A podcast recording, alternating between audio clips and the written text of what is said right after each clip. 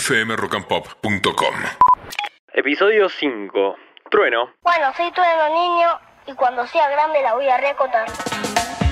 Trueno es el personaje más chico del que vamos a hablar. Nació en el 2002 en La Boca. Vivió toda su vida ahí y tiene un amor profundo hacia su barrio. Tanto que lo tiene tatuado en su piel. El podcast recién empieza y ya sabes que es bostero. Super bostero. Suele meter al Ceneice en sus canciones. Por ejemplo, en el tema Azul y Oro, donde habla enteramente de su barrio y sus colores. Yo soy trueno niño, el rap no es cualquiera. Yo soy de la boca de acá de la bombonera. Yo soy trueno niño, ganarme lo intentes. Yo soy de la boca de acá de los dos puentes.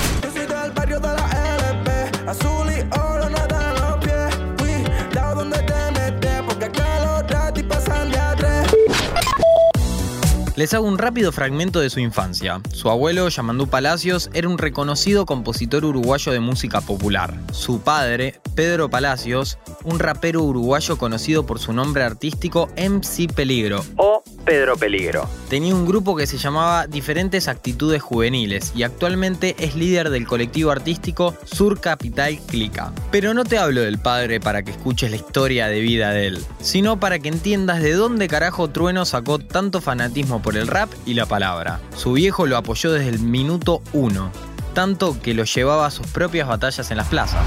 ¿Sabes qué? Soy un orgullo para mí que este sea mi hijo, el trueno. ¿Sabes qué? Esto es algo en mi vida que hice algo bueno. Vamos a ver ahora cómo prendemos fuego todo como. ¡Ey! Desde los 3 años Trueno realiza beatbox, desde los 4 reconoce melodías y canta canciones. Incluso a esa edad le hacía los coros al padre de un tema que hablaba sobre el Paco. O sea, tal vez no entendí un carajo de lo que decía, pero el chabón ya se sabía la letra de pie a pa. A los 5 años descubrió el hip hop gracias a 8 Mile, la película que retrata la vida de Eminem, seguramente la viste. A los 7 comenzó a rapear. A la par que practicaba con la música, decidió abrir un canal de YouTube llamado Mateo Palacios. donde subía videoblogs con un poquito de humor. Con 14 años ya se metió en las batallas de freestyle. Intentó participar en los torneos porteños a cara de perro junior y el Red Bull regional. Algunos en el Gran Rex. Pero no le fue tan bien y quedó eliminado. Al año siguiente, medio resignado, no se anota y su papá lo convence de que sí lo haga. Con mi viejo le dije, yo no quiero competir en Red Bull, no tengo ganas. Me dice, hacerlo por trono niño, boludo. Hacerlo por ese bachín que soñaba con ganar una Red Bull. Y creo que fue, fue por eso también que gané la Red Bull, porque no dije, uy, tengo que ganar una Red Bull para... Yo fui a hacerlo por mí, viste, fui a, a cumplir conmigo mismo y, y, a, cerrar también ese, ese sueño que tenía desde guacho que casi que ni voy, dije, voy a ir por mí de guachín, boludo. Ahora, si gano la mejor, si no gano también la mejor, pero se lo veía a mi, a mi pasado, viste, estuvo bueno. Menos mal que lo hizo, porque se consagró campeón en ambas competencias. Si no se mandaba, tal vez nunca hubiésemos hablado de él. ¿Qué dice del Underdone este pedazo de rata? Este reloj me lo compré yo con mi plata. Pero sabes que vos tenés hambre, lo material me chupa un huevo, yo rapeo con la sangre. Saliendo de la música, repasamos un poco más su vida. Entrena, hace boxeo y se cuida en las comidas. Toma agua y muy poco alcohol. Todo lo contrario al estigma que la gente crea de los músicos de estos tiempos. Cuando era chico jugaba en Boca, su club de toda la vida. Fue defensor, mediocampista y terminó jugando de 7 por su contextura física. Al jugar en esta posición es fanático de Cristiano Ronaldo, pero la sangre argenta le corre y se manifiesta fan también de Leo Messi, el astro que casualmente escucha sus canciones. Era bueno según él, la movía. Pero cuando se enteró que si lo llamaba a otro club debía irse, tiró todo a la mierda y se quedó en la hincha. De Guachín participaba del grupo de teatro de la Boca Catalina Sur. Hizo muchos bolos, extras y hasta salió en Paca Paca. Se podría decir que era actor, después lo dejó, pero le quedó la espina. Hoy, ya con una carrera musical armada, cuenta que le gustaría participar en películas o series, pero tiene un pequeño inconveniente. tener que, que meterme en el personaje, actuar ahí, o de muy bueno, de muy malo, de que me saque, viste, de, de contexto. No me gustaría ir a actuar a hacer el trueno y aparecer ahí rapeando. Eso me haría paja, me gustaría como esforzarme un poco y poder lograr un personaje y meterme, viste, entender psicológicamente, tener que cambiar flash, está bueno. Vamos a pecar de cholulos y contamos un poco de su vida privada. Trueno es el novio de Nicky Nicole, otra artista del género que la rompió toda. Como todo adolescente de la era digital, se conocieron a través de las redes. Trueno les seguía todos los pasos en su carrera. En verdad, sus entornos les hablaron a ambos el uno del otro. Pero Mateo fue quien dio el primer paso. Va, el primer follow. Se conocieron. Hicieron el tema Mamichula en colaboración con Bizarrap. Con el que también tiene una session. Y luego, en julio de 2020, blanquearon su romance. Tres meses después, Trueno le pide casamiento, un cebado. Igualmente no se casaron, lo lamento por ustedes. Pero sí están comprometidos. Efectivamente, Trueno está tan enamorado que lanzó un tema dedicado a ella. Se llama Solo por Vos y lleva más de 15 millones de escuchas en Spotify y el videoclip cerca de 11 millones de views. Estaba preparado para vivir la vida solo de una vez. Cuando en realidad estaba buscando un, buscándote. No soy bueno para mostrarte lo que siento, ya lo sé. Pero sé que mi Buenos Aires te transmiten Santa Fe. En 2020 anunció su retiro de las batallas de freestyle y se centró en su carrera musical. El 23 de julio de ese año publicó su álbum debut Atrevido. Escenario. Es un disco totalmente conceptual. Sí, muchachos, los músicos de ahora se dieron cuenta que podían contar y transmitir algo a través de todo un disco y no necesariamente de una sola canción. En síntesis, este disco cuenta su vida dentro de la boca, de dónde salió, quién es y hasta dónde llegó. En este álbum, el rapero usa referencias de sus ídolos, como Tevez, y de distintos artistas internacionales como Eminem en GPS y los Jackson 5 y ACDC en Background. O también le pega a algunos políticos como Mauricio Macri. En la boca o en los bloques de Parque Patricio. Le corté los bigotes y se fue el gato de Mauricio. Otras frases llevaron a la polémica en internet. Primero, en la canción Mamichula, Trueno dijo explícitamente que moriría más famoso que John Lennon. Mami, chula, si te vas a morir más famoso que Lennon. En el tema Sangría, hecho en colaboración con Woz, dice, te guste o no te guste, somos el nuevo rock and roll. Re picante el trueno. Lo que tienen parecido es la influencia y las formas de expresarse. El rockero tiene una simbología de revolución, el trap lo mismo. Las letras y sobre todo la de tipos como Trueno y Woz hablan de la realidad, se expresan A modo de rebeldía.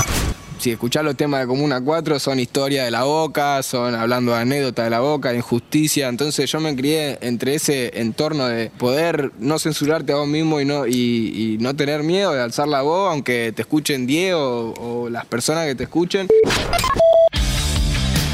No todo es sexo, drogas y más. Aunque en este punto también estarían bastante cerca. ¿No lo dijo Sir Paul McCartney y Jan Dury alguna vez? Sex, drugs. And rock and roll. Este debate si el trap es el nuevo rock and roll o no se dio principalmente en Twitter, la red social con más haters y odio del mundo. El periodista Pablo Carroza comentó sobre su disconformidad con la frase. Dijo que Trueno era un raperito de moda. que pensaba ser Spinetta y tenía menos rock que una revista de decoración. Además, comentó que sería bueno que el padre deje de contar billetes y le explique a este nene de qué se trata la historia del rock. En el debate también formó parte Andrés Calamaro, sí, el salmón, que dijo, me parece bien que lo digan. Trueno es muy joven y hace bien en decir esta frase. Además, tiene un flow muy rico. Otro que se sumó fue José Palazzo, organizador y cabeza del Cosquín Rock. Básicamente dijo, Rock and roll es un estilo musical. rock es más amplio y quizás tenga el freestyle, algo de actitud y lírica, pero rock and roll no. Tras toda esta discusión sin fin, Mateo explicó lo que quiere transmitir con todo esto. Y la gente sabe que yo no vendo un personaje que no soy. Fue más por eso mi clic en la música y atrevido era como escuchando la música que estaba de moda en Estados Unidos, escuchando lo que escuchaban los jóvenes, cuando salía el subgénero el trap y todas esas cosas que yo veía, ¿qué venden? Venden joya, lujo, droga, trata de personas. Yo soy todo lo contrario. Yo quiero que mi barrio mejore, no que empeore, porque todo lo que cantan ustedes yo lo vivo acá abajo. Y no quiero vivirlo más, sino quiero que los pibes digan, uh, qué piola eso que está haciendo el chavo, quiero ser como él. Si quieren ser como yo, quiero dejarles un mensaje piola y lo que yo pienso realmente. Para mí, algo que tenía el rock and roll era chúpeme la pija todo, digo lo que quiero, el gobierno, todo, la policía y ahora mandamos nosotros. El trap muestra dos caras de la misma moneda, eso de expresar realidades y el exceso y demás. Él lo separa y entiende que su música busca otro rumbo. Igual dejemos de centrarnos en las boludeces, lo importante es que la nueva ola, lo que hoy agita a los jóvenes, es esto. Y es más o menos lo mismo que surgió en los años 60 con el rock. Basta de debate, o sea, disfrutemos las dos cosas. No podemos terminar esta joya artística sin su tema de cabecera, con el que terminó de definirse como un verdadero poronga. Nos referimos a Dance Creep, lejos la canción por excelencia dentro de su repertorio. En la calle me conocen como el hip the hip, the real dance creep. La cara de los jóvenes del país es el turro más pegado. What the fuck is this? Si tu número es contado, Jerry, fo, fo, fo, fo. Durante los últimos 10, 20 años, el negocio de la música en Argentina se centraba en el reggaetón centroamericano. ¿Coinciden? Bueno, no me importa. La cuestión es que los 10 temas más escuchados de Spotify suelen tener una base de Tunta tuntan, tunta tuntan, tunta tuntan. medio reggaetonera. Hasta que llegaron músicos como Trueno y dieron vuelta al tablero. Con Dance Creep, Trueno mete en el top 10 de Spotify el funk de los 60 como el que hacía James Brown. Si hilamos fino, el funk se utiliza muchísimo en el hip hop e incluso en el rock. ¿Quieren un artista nacional? Charlie García, cuando hizo Funky.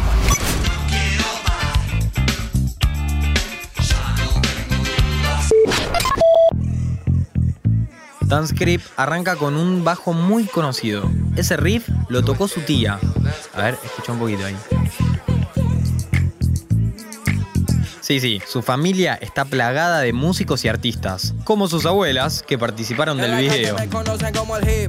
Además, el estribillo está inspirado en uno de los primeros temas hip hoperos que se lanzó en 1979, y es el tema Rapper's Delight. Del grupo The Sugar Hill Gang. Otro sampleo que utiliza Trueno en la canción es el instrumental de Good Times de Chic, también lanzado más o menos en esa misma época. Nos vamos a tomar el atrevimiento de comparar a Trueno no solo con estos monstruos de la música, sino con un emblema del rock. Queen. A criterio de quien les habla, la base que hace su tía con el bajo en Dance Creep es muy parecido al riff De Another One Bites the Dust.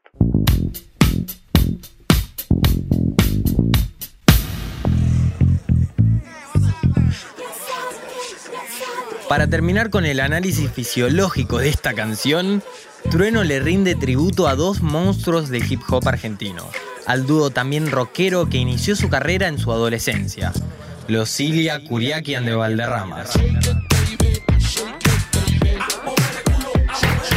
Dante Spinetta y Emanuel Jorviler en la canción Culo. Si llegaste hasta el final de este podcast, entendiste a la perfección que Trueno es un referente de la música urbana. Esperemos que todo lo que saque a futuro llegue para quedarse. Así que le tiramos todas las buenas vibras. Y por si no te diste cuenta, como dice nuestro amigo el Indio Solari, el futuro llegó hace rato. Este episodio y este podcast no hubiesen sido posibles sin un equipazo atrás de esto. En la producción general, la genia de Juli Dullos. En edición y mezcla, Guido Almirón y Bruno Dulbeco. Equipo digital, Silvana Cantón y Sofía del Yeso.